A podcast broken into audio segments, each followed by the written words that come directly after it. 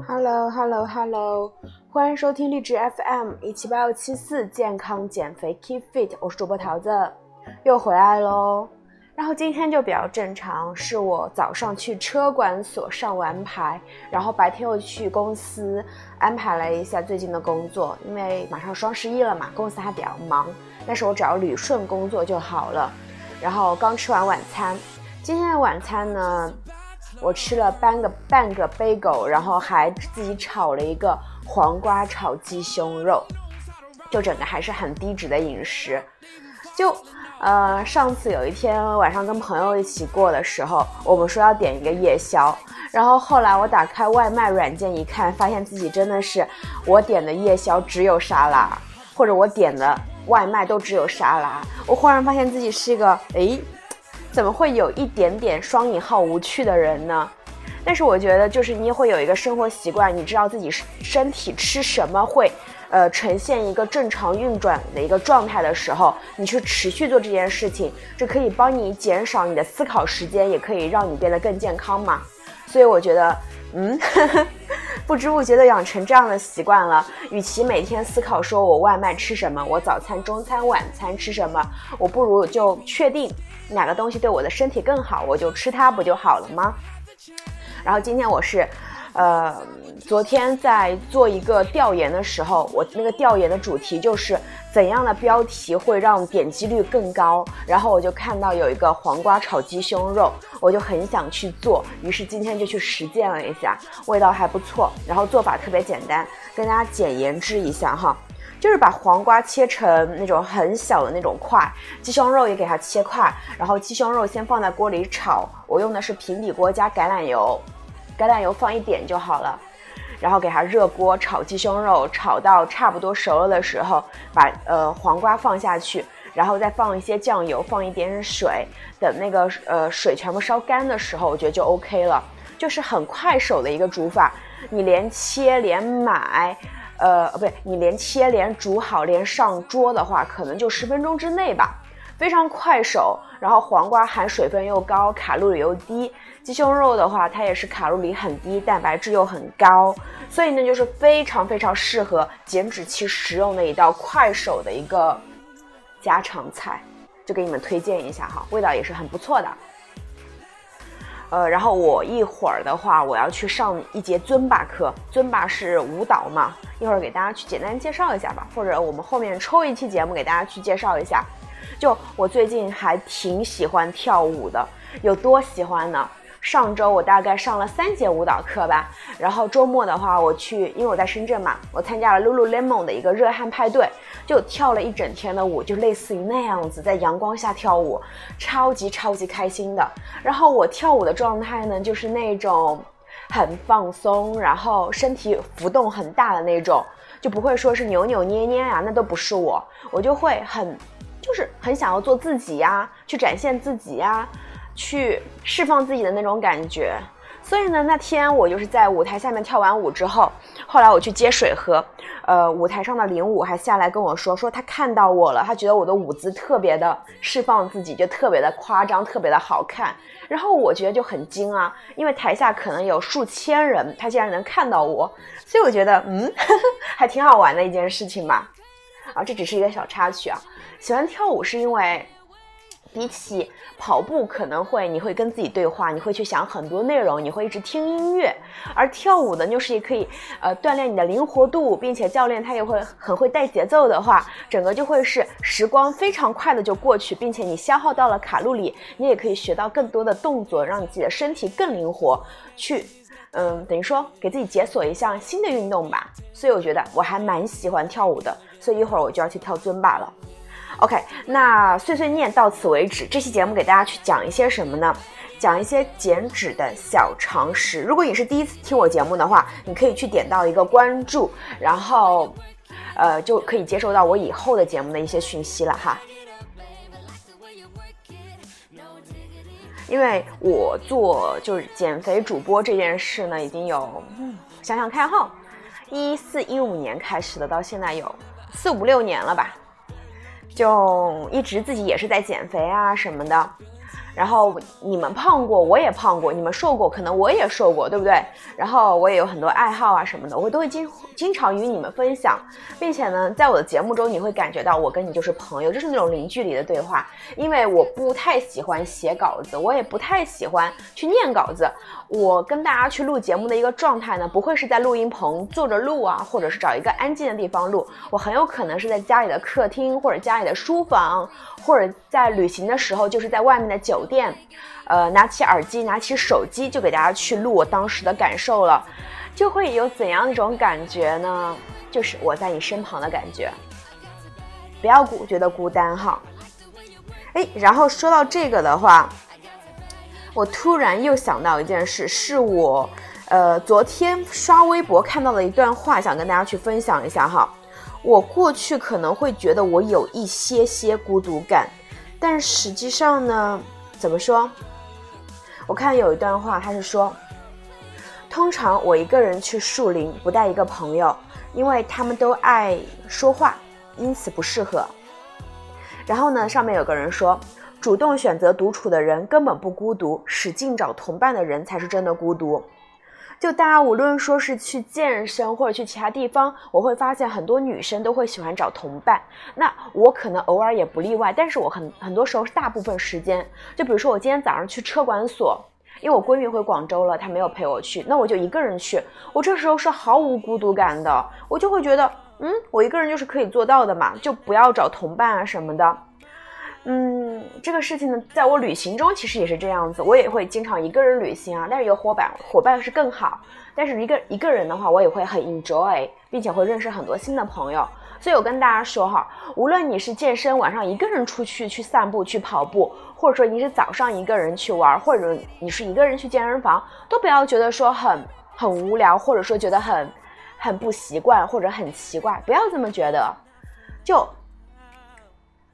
狼总是独行嘛，是不是？羊群才是一群呢，就会觉得自己很特别，而这种很特别的力量，其实是可以支撑你度过很多东西的。你的身体有很多能量，明白吗？要去把它激发出来，就永远不会怀疑自己。你要充满自信，你要知道自己想要什么，然后努力去追就好了。一定要有想法，一定要有执行力，这样什么事情都能做好。好的，那我们就进入主题哈。给大家啰嗦了好久好久了，是不是？好，那这期节目呢，给大家去讲一下关于科学减肥的九十九条建议，是我在小红书上刷到的哈，就给大家去读一读，并且结合我的想法跟大家去分享一下。那首先你要减肥，那你要怎么吃？第一，决定要减肥了，不要觉得是上上战场先吃一顿再说，完全没有必要。你要做的是。认真审查自己平时是怎么吃胖的，哪里有问题，哪里需要改变，去列自己的清单。你需要很了解你自己，你这样才会更加快速的去达到自己想要的东西。你不能整天浑浑噩噩，是不是？第三，减肥的目的是想办法少吃，但是不能生饿硬扛。我们要科学的让自己舒服的少吃。这个这这样一点呢，就可以跟之前的节目链接到。我们要吃的不是足够少的食物，而而吃的是那种体积大、卡数低、会让你饱腹的食物。第四啊，认真吃东西，自然会少吃。经常暴食者，首先要做的就是认真的正念饮食。这点可以跟大家去讲一讲哈。你不要在走路的时候吃东西，或者在便利店吃东西，呃，或者说你在家里。呃，饿了的时候就疯狂的拿一包东西去吃。怎么说？我有一个呃，有一个小小经验可以跟大家分享哈。就比如说，有的时候你特别想吃面包，那这个面包如果你从它袋子里吃的话，其实会吃的很快，而且并且很想吃第二个。但是如果你把它拿出来放在一个盘子里，然后你配一杯美式或者配一杯冰水，你坐在餐桌那边吃。你保证你吃到三分之二的时候，你已经饱了。你自己去想一下，都是这样的。因为在你没有意识的去饮食的时候，你完全不知道自己吃了多少，这时候非常容易多吃。但是如果你给自己一种吃的仪式感的话，你会自然少吃，因为你不是一头猪，你是一个人，是不是？你是一个有生活品质的人。嗯，还有什么？举例子，比如说你吃水果，你吃一个苹果，可能一个苹果你很快就啃完了。但是如果你把它切成块放在盘子里的话，我觉得你也是吃不了一个的。你要把一个东西你很想吃的时候，你要延缓它的一个就是欲望，然后把它去切的进小块，然后放在盘子里，很有仪式感的去享用。这样子你真的会少吃。你可以去试一下哈。好，那关有关怎么吃的最后一点。有些食物会刺激食欲，容易吃多，让你一直吃吃吃；有些食物会延长饱腹感，稍微吃一些就饱了。所以吃正确的食物很重要。什么食物会刺激食欲？给大家去讲一讲哈。我觉得甜面包会，乳酪会，奶茶会，火锅会，炸鸡也会，那些高卡的食物都会。那什么是呃好的食物，可以延缓饥饿感的？鸡胸肉、西兰花。白灼菜，还有那些肉类，好的肉类，牛肉、鱼肉那些都是可以的。所以吃对食物真的非常重要哈，大家一定要注意了。好，有关吃什么，最容易发胖的食物呢，就是很容易刺激食欲的，让你很快就饿的，容易吃多。生活中常见的是早上包子、米线、油条，中午米饭面，晚上啤酒和面。也就是说，碳水居多，碳水是很容易发胖，而且很容易刺激食欲的东西，特别是炒饭、炒面，呃，还有什么，嗯，就是那种粉啊、面啊，都是很容易的，你知道吧？特别是配点汤的，味味道又很好的那种，所以要少吃啊。好，然后第七点，常见的米面糖，还有一些加工类食物，含糖的饮料、可乐、雪碧、饼干、麻花。锅巴等含糖零食也是非常容易发胖的，这也不要吃啊。第八，吃不吃主食？毫无疑问，主食容易发胖，要尽尽量少吃，但是一定要吃一些哈。嗯，可以吃一些粗细粮混杂的食物，把米面换成紫薯啊、呃南瓜呀那些东西。就像是我其实吃白白米饭的时间是非常少的，如果我吃饭的话，我也会选择燕麦饭。呃，然后更多的时候呢，我的主食可能是全麦面包，呃，或者是南瓜、紫薯，就这这些，我不会想吃米饭这样子，因为我吃那些粗的食物会让我的身体觉得运转良好。因为我跟大家讲一下，我每天会做哪些东西啊？我不知道你们在减肥的时候会不会感觉精疲力竭，我是完全不会的，我整个是一个非常有活力的状态，因为我吃的是对的食物。我每天早上可能七点钟自然醒，然后去做一个训练，先做力量训练，再做有氧训练，然后回来洗个澡，化个妆，呃，对，然后化个妆，换个衣服，然后吃我的 brunch，因为我那时候应该是十点多了，我就吃 brunch，brunch 的话我会自己做，然后会控制在四百卡以内，然后我就去上班了。上班的话，我大概吃午餐的话就是一点到两点这样子，因为那个点就是合适我吃饭的点。我就会点沙沙拉或者点热沙拉这样子，然后我基本上就会点一个西兰花，然后两个肉，肉的话可能是鸡腿肉加鸡胸肉，然后再点一个南瓜盒，就是那个蒸的南瓜，这基本上就是我的午餐。然后晚餐的话，我可能会在家里做或者点沙拉。那如果点沙拉的话，我会不点主食或者点一半的主食这样子，就整个呃碳水不会太多，蛋白质是充足的，并且它的一个蔬菜也是足量的，所以我每天就是吃的饱饱的，然后又很有精力。哦，对我晚上还会再去训练一次，做一次有氧。最近的话是在超级星星上课这样子，就每天都会很开心啊，因为我运动了，我释放了多巴胺，我又没有饿肚子，然后每天又很充实。所以吃对的食物很重要哈，而且我不吃米的话完全没有问题，我的皮肤还特别好，不长痘那种。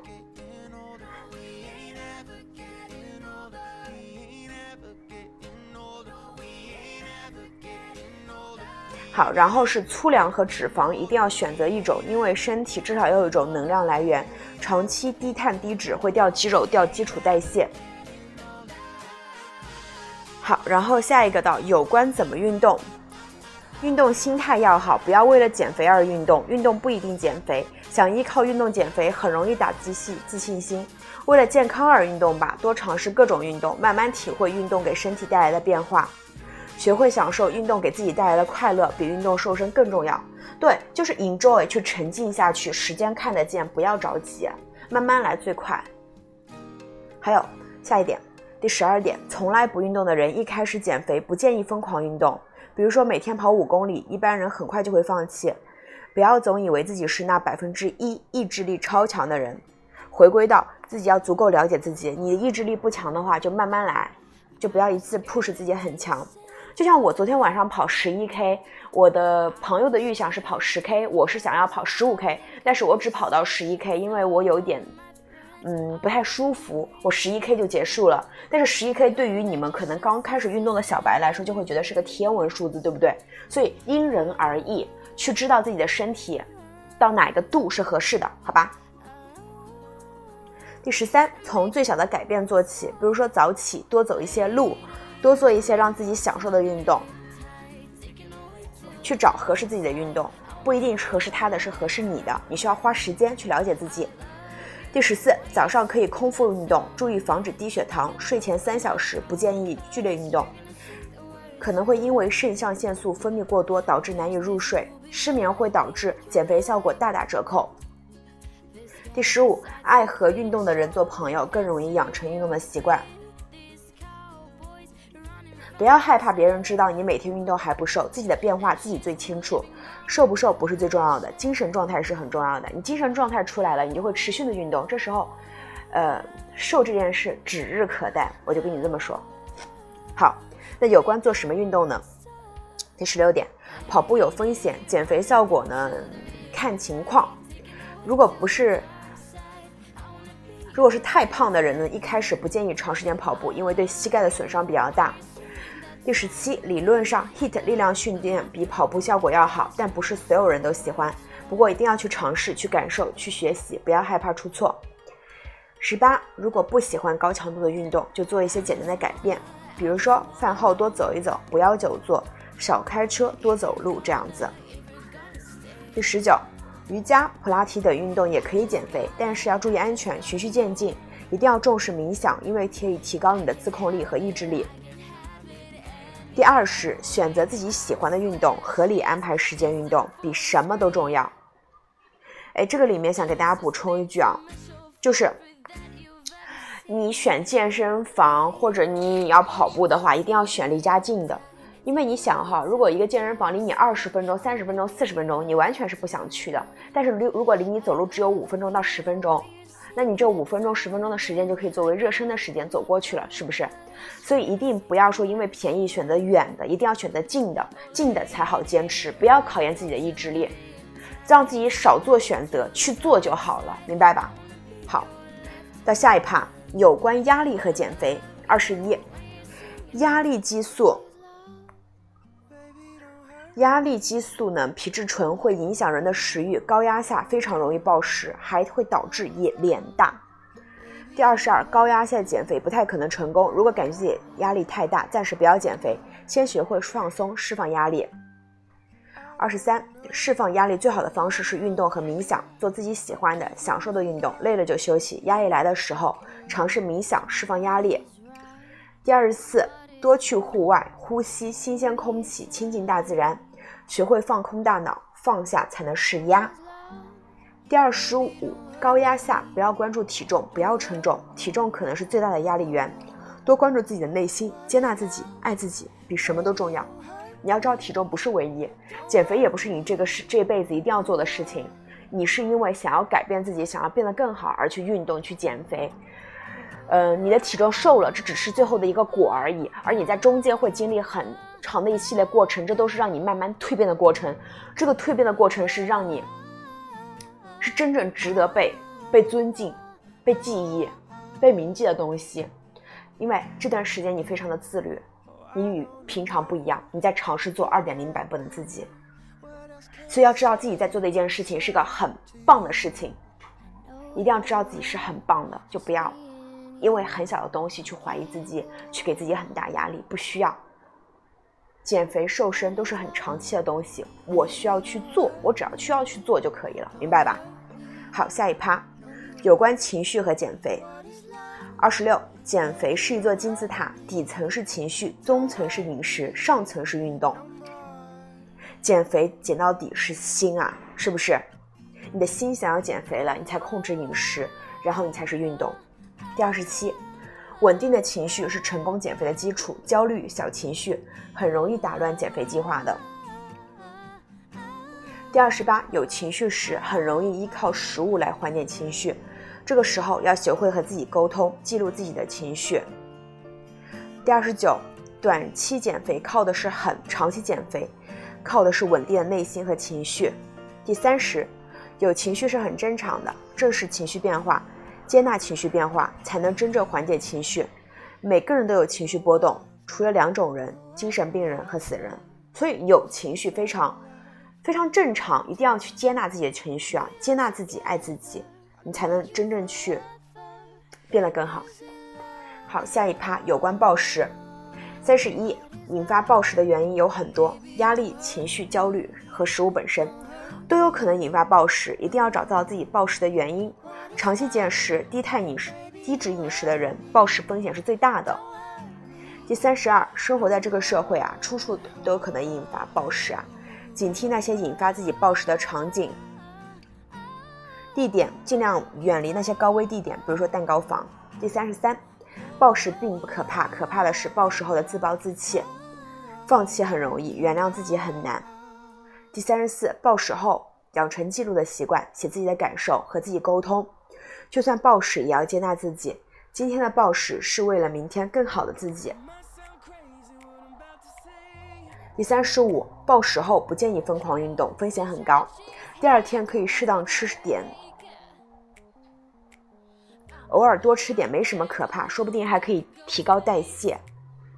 就不要是天天那么做。如果是你偶尔一次之后，你就要去接纳自己，你会知道说自己有这个情绪是很正常的，人无完人，是不是？但是我不能天天这么做，我天天这么做就很过分了，对身体不好。世界上有那么多爱你的人，爸妈很爱你，是不是？可能你男朋友也很爱你，是不是？一定要记住那些被爱的瞬间。食物永远都是一个东西而已，就不要把自己像垃圾桶一样塞着。有情绪去跟别人说，不要靠食物。好，有关社交，三十六，社交是减肥的一大障碍。很多人平时不怎么吃，但是因为社交需求导致吃多吃胖。比如说饭局啊。三十七，年轻人社交需求很高，社交确实重要，但是不一定要在饭桌上社交，尽量减少吃夜食、喝啤酒、夜店酗酒等行为。熬夜和啤酒都是非常容易长胖的行为。这点的话，我之前晚上如果要有社交的话，我就让他们来健身房找我喽。反正大家一起运动嘛，这样的还比较 special。因为其实没有那么多人喜欢吃吃喝喝。三十八，尝试改变社交方式。运动社交、游戏社交、读书社、登山协会都是不错的选择。三十九，积极的社交方式，你更可能处于一个积极向上的状态；消极的社交可能会让你容易放弃。四十，警惕身边不自律的朋友，他们可能会逗你开心，但是可能也会让你放松警惕，影响你的自律。交怎样的朋友很重要。好，然后我们这期节目讲最后一趴哈，有关学生党减肥。四十一，学生减肥。最大的难点是不能自己做饭，但是必须学会自己选择食物，做到低碳就好。四十二，经常在外面吃，会吃到很多不健康的食物，所以呢，平时一定要多吃一些相对健康的食物，比如说蔬菜和好的脂肪。四十三，平时植物油吃太多可能会引发炎症，条件允许的话，可以一周吃一次三文鱼，有些超市晚上可能会有折扣哦。第四十四，学生往往能量消耗大，一般情况下。拒绝米面糖和零食，补充足够的脂肪或者粗粮，就能达到不错的减肥效果了。第四十五，找一个自己喜欢的运动爱好很重要，运动会让你变得更加积极、主动、开朗，无论是对于学习还是工作都很有收益啊。所以说，对于学生党来说，如果你工作，如果你学习很忙的话，我也希望你可以去让自己的饮食更加的健康一些，这样还可以提高你的工工作学习效率，好吧？好的，然后呢，这期节目是跟大家去分享了一些关于科学减肥的一些建议，一共有九十九条。我们这期节目也讲到四十五条了，其他呢，另外的四十几条我会在下期节目中跟大家去讲到。那么下期节目再再见，拜拜。sound crazy what I'm about to say. How sunshine, she's here. You can take a break. I'm a hot air balloon that could go to space. With the air, like I don't care, baby, by the way. Because I'm happy.